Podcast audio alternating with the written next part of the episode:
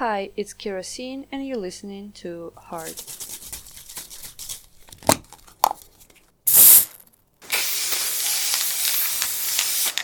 All you need to know about art in two minutes. We learn the language of flowers from the earliest years. The flowers have been used as metaphors in Greek mythology, in the Bible, and later on. No wonder that the painters used flowers to transmit life, emotions, and philosophy to the canvas. Learning to interpret still lifes could be quite interesting. Wow. Huh? Henri Fantin-Latour was a French painter but happened to have huge success in England. He was mostly admired for his still lifes. He also got a lot of inspiration from the music of some of the great classical composers. Little did he know that his painting A Basket of Roses would be used as a cover art by a classical English band of the 20th century. Wow. In 1983, New Order's album Power, Corruption and Lies was about to be released.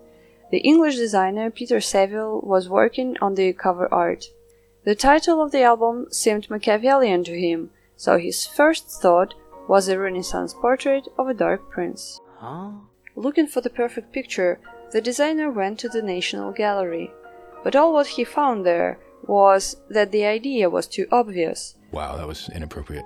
On the way home, he bought a number of cards with reproductions of the National Gallery's collection. Among them was a basket of roses. Wow. It was a wonderful idea, admitted the designer. Flowers suggested the means by which power, corruption, and lies infiltrate our lives. They're seductive. Huh? Wow. Did Henri Fantin-Latour ever thought of the meaning of roses, which he was painting so well? Did he ever give it any meaning? In fact, it is not important. Whether you see Mary's love of God, or seduction, or just a flower, you're right.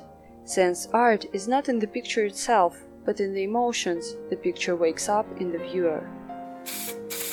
So, think of me next time you're in a gallery.